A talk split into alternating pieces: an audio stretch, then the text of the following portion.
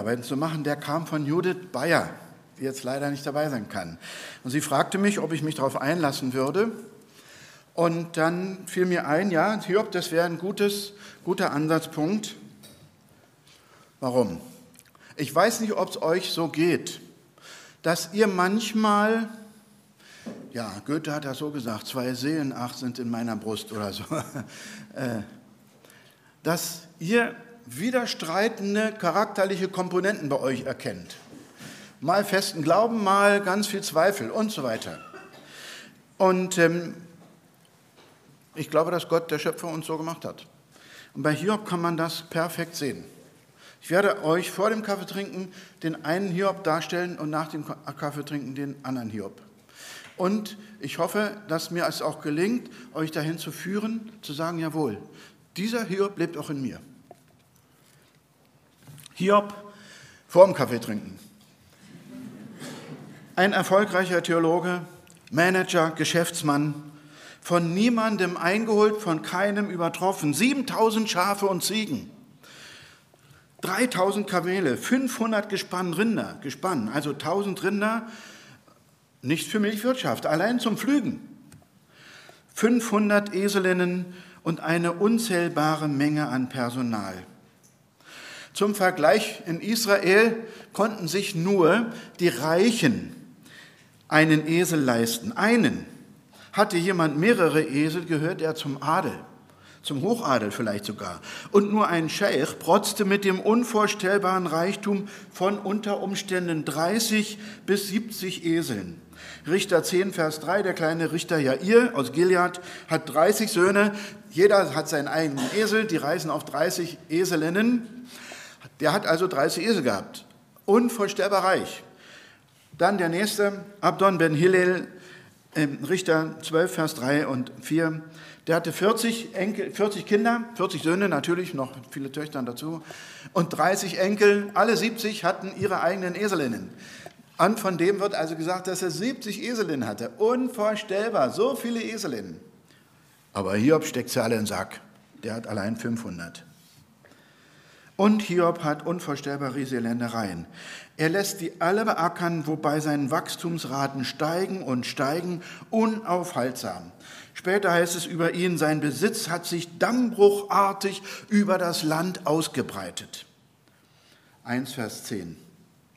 Hiobs Kinder aber wohnen nicht im Haus ihres Vaters, wie das so im alten Orient üblich ist. Auch die erwachsenen Kinder haben da im Haus des Vaters gewohnt. Nein, Sie haben alle ihre eigenen Häuser. Das kann sich im alten Orient, können sich nur die Kinder von Königen leisten. Vater Hiob macht es möglich.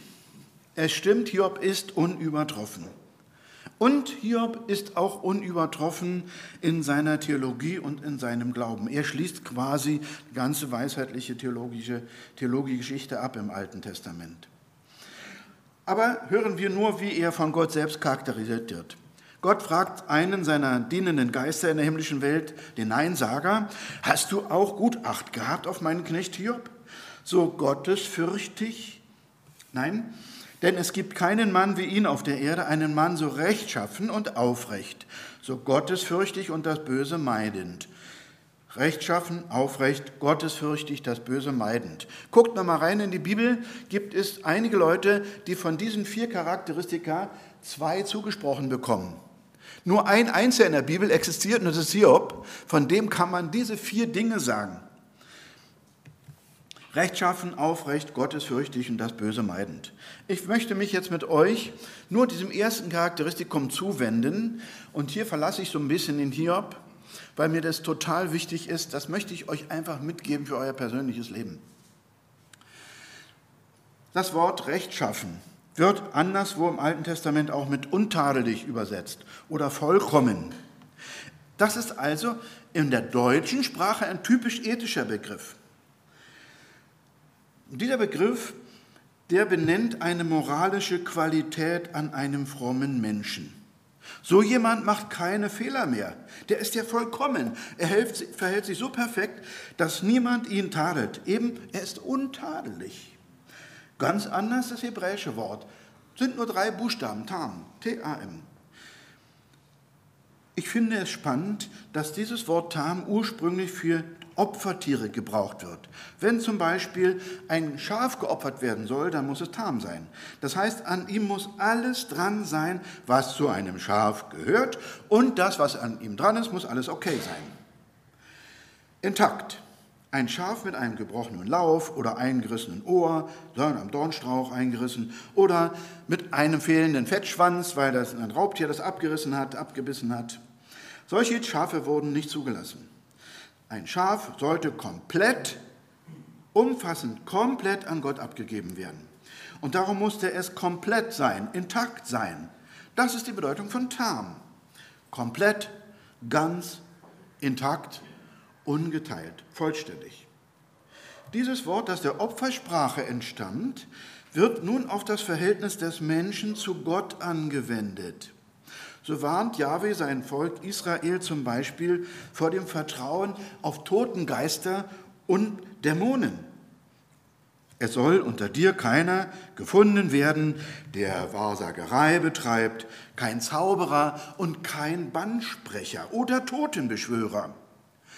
Du sollst dich vielmehr tam an Jahwe deinen Gott halten. Du sollst dich ungeteilt, komplett, ganz an deinen Gott halten. 5. Mose 18, Vers 11 und 14 war das. Du sollst dich vollständig an deinen Gott halten.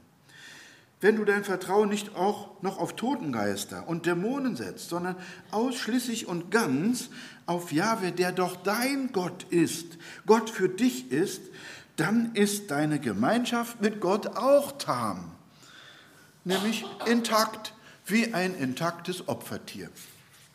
Versteht ihr?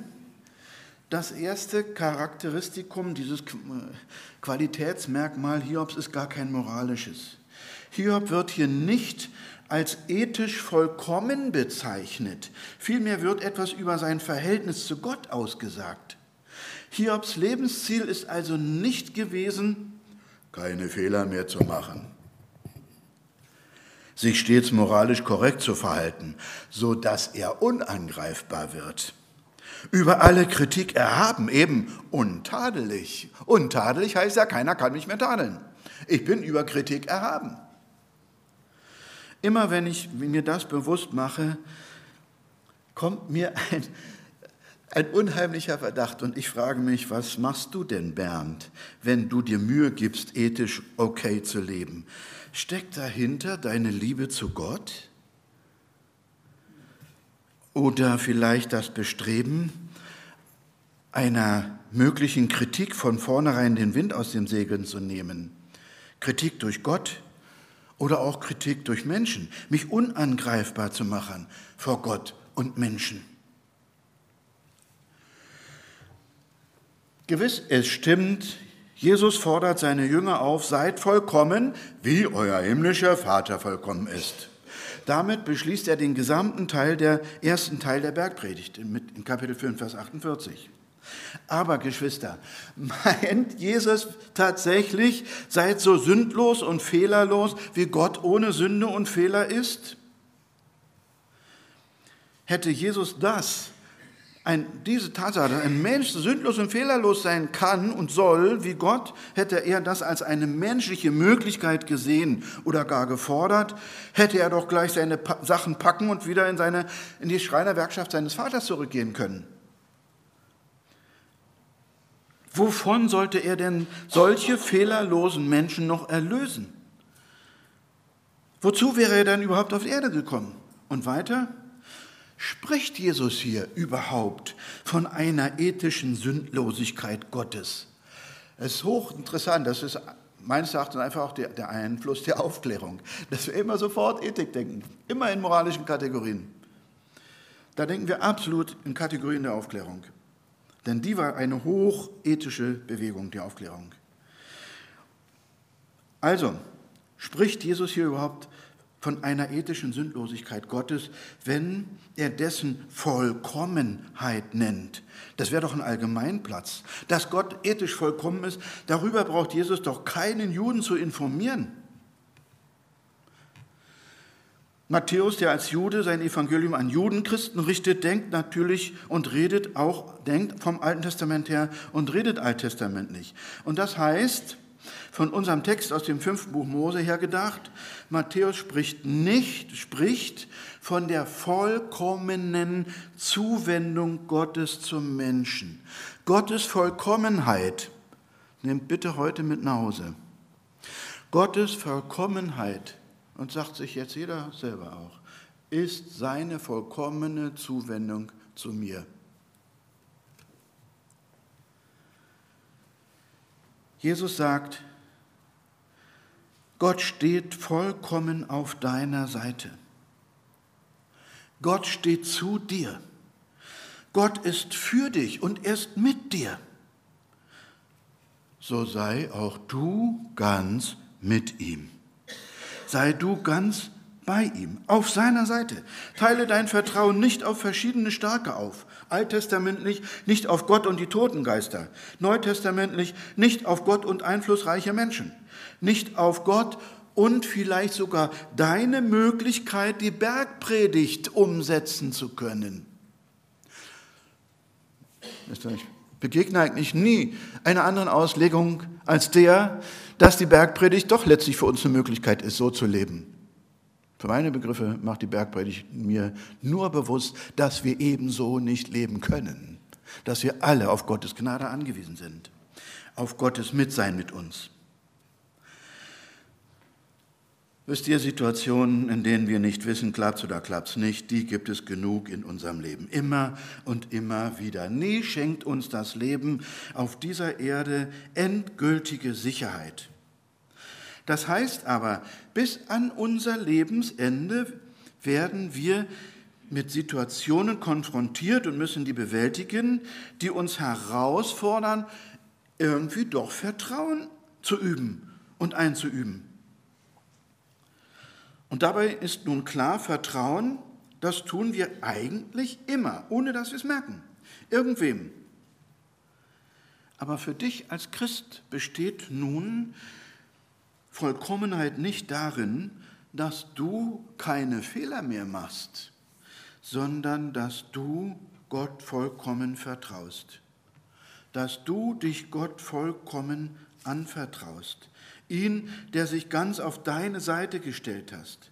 Und dass du lernst, diesem Gott in konkreten Lebenssituationen zu vertrauen. Das heißt Tam sein, vollkommen sein, vollkommen Gott Vertrauen entgegenbringen. Ich sage extra, wir müssen das lernen. Weil Hiob immer wieder erlebt hat, wie Jahwe Tam zu ihm steht, ganz mit ihm ist. Darum ist er tam, ganz mit Gott. Darum richtet er sein Vertrauen all ausschließlich auf den Allmächtigen, Shaddai, wie er im Hiob-Buch genannt wird. Und in solch einem Vertrauen hat Hiob es sehr weit gebracht, so weit wie kein anderer. Er praktiziert dieses Vertrauen als Boss des größten Wirtschaftsunternehmens seiner Zeit und als der ärmste und krankeste und am lautesten verlachte und verachtete Loser seiner Zeit. Er verliert alles. Das Einzige, was er festhält, ist sein Vertrauen zu Gott. Auch in der tiefsten lebens- und glaubensbedrohenden Krise lässt er dieses Vertrauen nicht los. Er hält daran fest, dass Yahweh, aus dessen Hand er ja sein Glück empfangen hat und empfängt, dass dieser Gott auch im Unglück mit ihm ist, auch im Unglück. Und darum nimmt Hiob aus, auch sein Unglück aus Gottes Hand entgegen. Nicht, dass wir uns falsch verstehen, Hiob hält sich nicht deshalb zu Gott, weil man ihm eingebläut hätte, lieber Freund, weißt du, wenn du nicht in guten Zeiten mit Gott online bist, dann brauchst du es in schlechten Zeiten erst gar nicht zu versuchen. Hiobs Gottesfurcht ist keine Gottesangst. Ich muss mich mit Gott gut stellen, damit ich das Recht habe, in Notzeiten ihn anzurufen. Wie oft habe ich das gehört? Und wie hat das meinen kindlichen Glauben geprägt? Und ich habe es noch vor ein paar Jahren gehört. in Freikirchen. Wenn du nicht regelmäßig zu Gott betest, solange es dir gut geht, dann brauchst du es in schlechten Zeiten dich gar nicht an ihn zu wenden. Und das hat bei mir dazu immer geführt, dass ich, sobald es mir schlecht geht, ging und ich, warte, äh, ich betete zu Gott, ratatatatat, abgefragt habe, hast du auch deine stille Zeit gemacht? Aber Hiobs Gottesfurcht ist eben keine Gottesangst. Aber solche Gottesangst unterstellt ihm der Neinsagegeist im Gespräch mit Gott. Ist etwa Hiob umsonst so fromm ohne Gegenleistung? Ganz selbstverständlich geht dieser Neinsagegeist davon aus, dass der Geschäftsmann Hiob eine Gegenleistung für seine Frömmigkeit von vornherein einkalkuliert. Seine Frömmigkeit ist doch nichts anderes als eine lukrative Geschäftsbeziehung zu Gott nach dem Motto Do ut ge des. Ich gebe dir Gottvertrauen und du gibst mir dafür Reichtum und Sozialprestige. Oder auch sicherheitshalber opfere ich auch in guten Zeiten schön treu, damit mir Gott in schlechten Zeiten nichts vorwerfen kann. Man kann ja nie wissen. Sich unangreifbar machen bei Gott. Gott selbst wehrt diese Unterstellung des Neinsagers ab. Hiob sagt, er lebt keine Angstreligion. Hiob ist anders als der Rest der Frommen. Was Jahwe von Hiob hält, hat er in aller Klarheit seinen dienenden Geist, diesen himmlischen Anti, wissen lassen. Aber bitte, wenn dieser himmlische Anti es wissen will und wünscht, ich, der Allmächtige, lasse mich auf die Herausforderung ein, Hiob auf die Probe zu stellen. Aber ich entziehe meinem Knecht Hiob das Vertrauen nicht. Ich weiß, der wird tam sein und mit ungeteiltem Herzen zu mir stehen. Hiob wird mir die Treue halten. Er wird mir nicht ins Gesicht fluchen. Und so erlaubt er dem Satan, dem Menschenfeind, Hiob in eine existenzbedrohende Lebenskrise zu stürzen, in abgrundtiefe Dunkelheiten menschlichen Leides. Wie das darf sich der Widersacher Gottes selbst ausdenken. Und der denkt sich wirklich was aus, was ganz Spezielles. Was etwas, das Hiob schon in die Knie zwingen wird. Warte nur, Hiob. Ja, warte nur. Und dann bricht über Hiob ein wahrer Tsunami an Schicksalsschlägen herein. Ohne Frühwarnsystem, mitten in die größte Ahnungslosigkeit eines Menschen, der bisher nur ein Leben im Glück und der Geborgenheit der Gottesgemeinschaft erlebt hat. Der Tsunami dauert nur ein, zwei Minuten. Genauso lange wie die vier Hiobsboten brauchen, um Hiob mit jeweils zwei Sätzen über den Verlust seines Wirtschaftsimperiums zu informieren und ihn dann dies als traurigen Tiefpunkt mit dem Tod seiner zehn Kinder zu konfrontieren.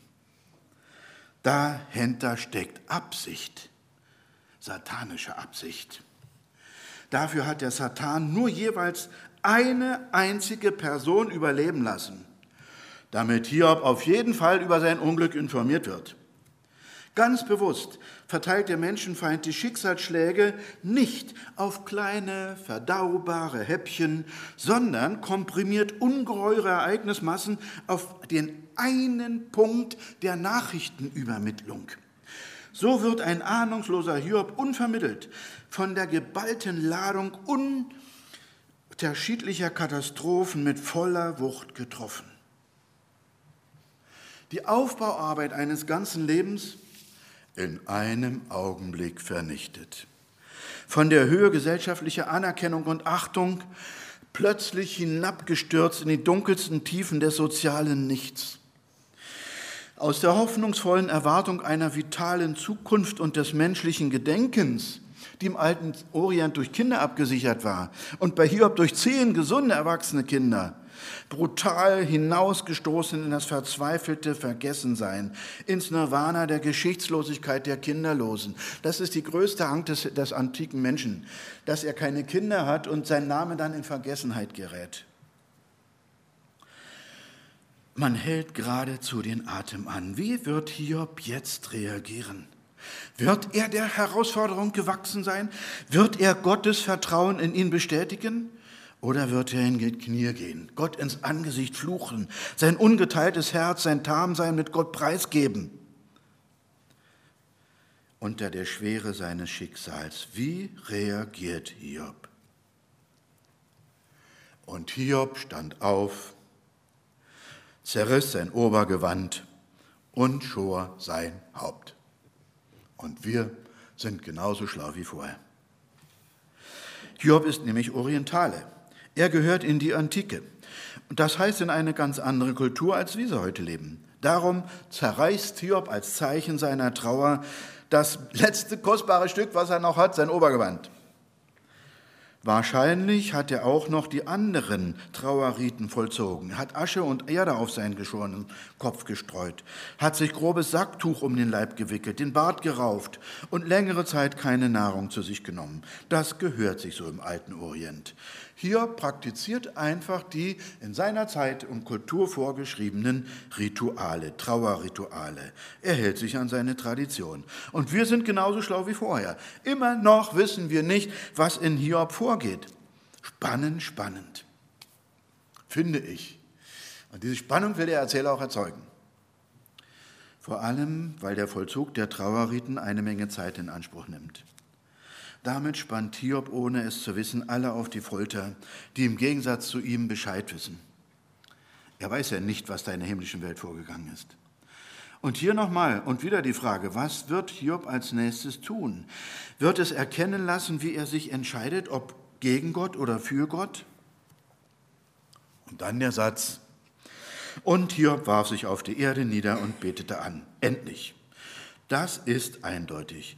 Wenn Hiob sich auf die Erde niederwirft, das kennen wir heute von den Muslimen, macht er damit im alten Orient eine deutliche Aussage. Er unterstellt sich seinem Gott. Und eben dies sagt die zweite Hälfte des Satzes. Und er betete an. Hiob hat Gott nicht ins Angesicht geflucht. Er hat Gott nicht preisgegeben. Er erkennt Gott weiterhin als seinen Herrn an, wenn er anbetet.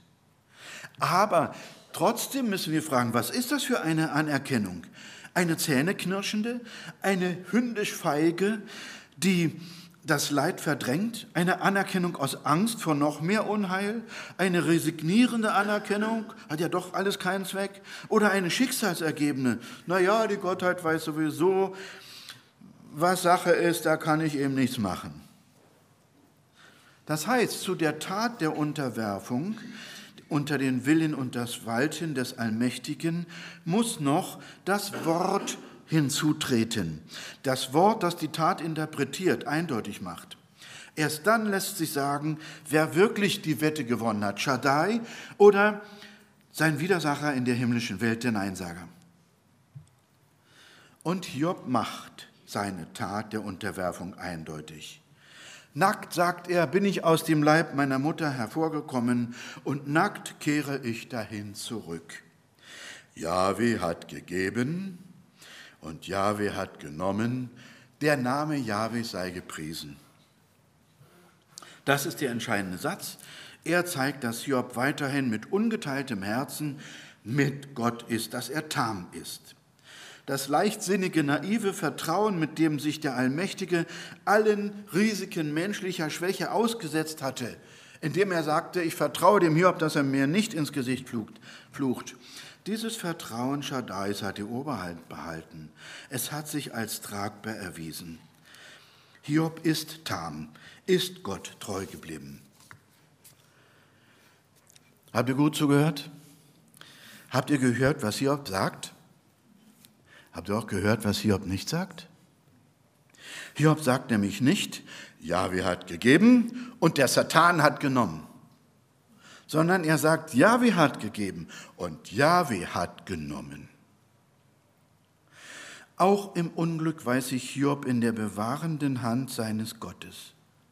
Und das ist vielleicht für ihn der größte Trost, dass das Unheil, das er erfährt, ihn nicht der Hand des Widersachers Gottes ausliefert, sondern dass er sich nach wie vor in Gottes Obhut befindet, auch wenn alles in seinem Leben so schrecklich irrational ist und er seinen Gott im Augenblick so absolut nicht verstehen kann.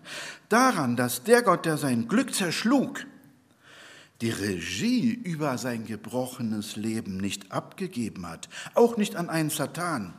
Daran hält Hiob unbeirrt fest. Und darum kann er sagen, der Name Jahwes sei gepriesen. Und darin ist Hiob ganz und gar echt, würden wir heute sagen. Er vertraut darauf, dass Gott es mit ihm gut meint, obwohl er gerade das Gegenteil erlebt. Er vertraut darauf, dass Gott es mit ihm gut meint, obwohl er das Gegenteil erlebt. Er bleibt ganz bei seinem Gott, von dem er bisher so viel Gutes erfahren hat. Als Gott ihm dann Böses zufügt, streicht er das, Böse, das Gute nicht einfach weg, erklärt er es nicht als irrelevant.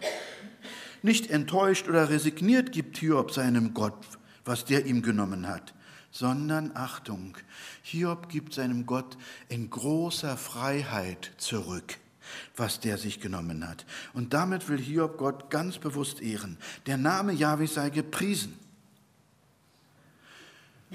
Ich finde es schon interessant und erstaunlich, was Hiob uns zu sagen hat, auch wenn wir nicht sein Schicksal teilen. Für Hiob war klar, alles, was ich in meinem Leben erarbeitet habe, alles, was ich mir als Besitz erworben habe und nun habe, das habe ich als Gabe, die Gott mir leihweise zur Verfügung gestellt hat.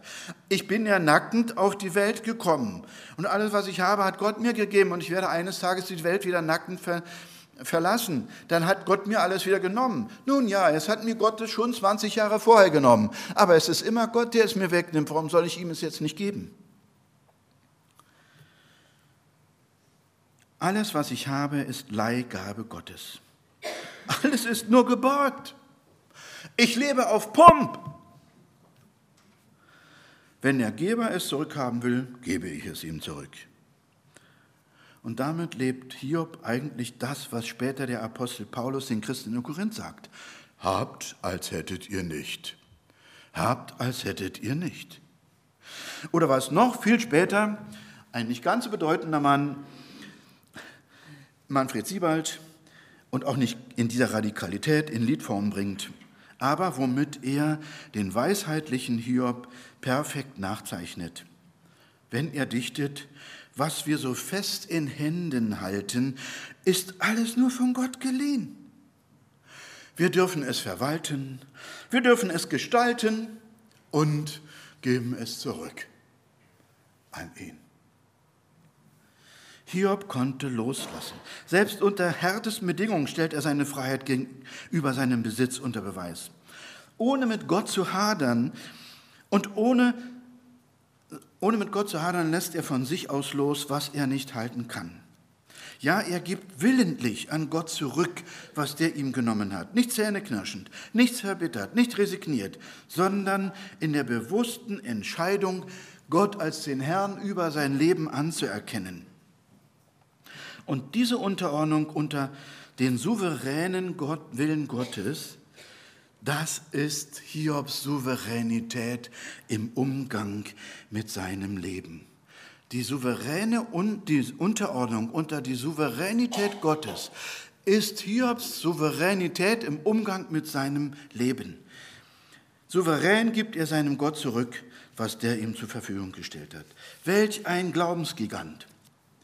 Nicht wenige Ausleger meinen von daher auch, Hiob habe als Vorläufer oder wenigstens als Hinweis auf Jesus gedeutet werden müssen. Aber auch wenn sie nicht recht haben und sie haben nicht recht, verstehen kann man es schon, wenn man dem Leben Hiobs nicht ausweist, dieses Glaubenshelden. Ja, ganz schön heroisch, dieser Hiob. Wenn man ehrlich sein soll, gigantisch. Er hat ja seine Krise nicht etwa hinter sich. Er steckt ja noch mittendrin. Und mitten in diesen Schicksalsschlägen stimmt er ein Lied an. Du bist gut, o oh Herr, immer gut, o oh Herr. Das soll ihm einer mal nachmachen. Ich glaube, das war echt bei Hiob. Das war nicht frömmelnd. Das war nicht aufgesetzt. Als er diese heroischen, gigantischen Worte sprach, der hat genommen, der hat ge gegeben, er hat genommen, der Name Jahwe sei gepriesen, da hat er es wirklich so gemeint. Da hat sich das, was er sagte, gedeckt mit dem, was in ihm drin war. Hiob, ein wunderbares Vorbild, dem ich nachstreben will. Gut, dass es solche perfekten Vorbilder in der Bibel gibt, mit denen ich mich identifizieren kann.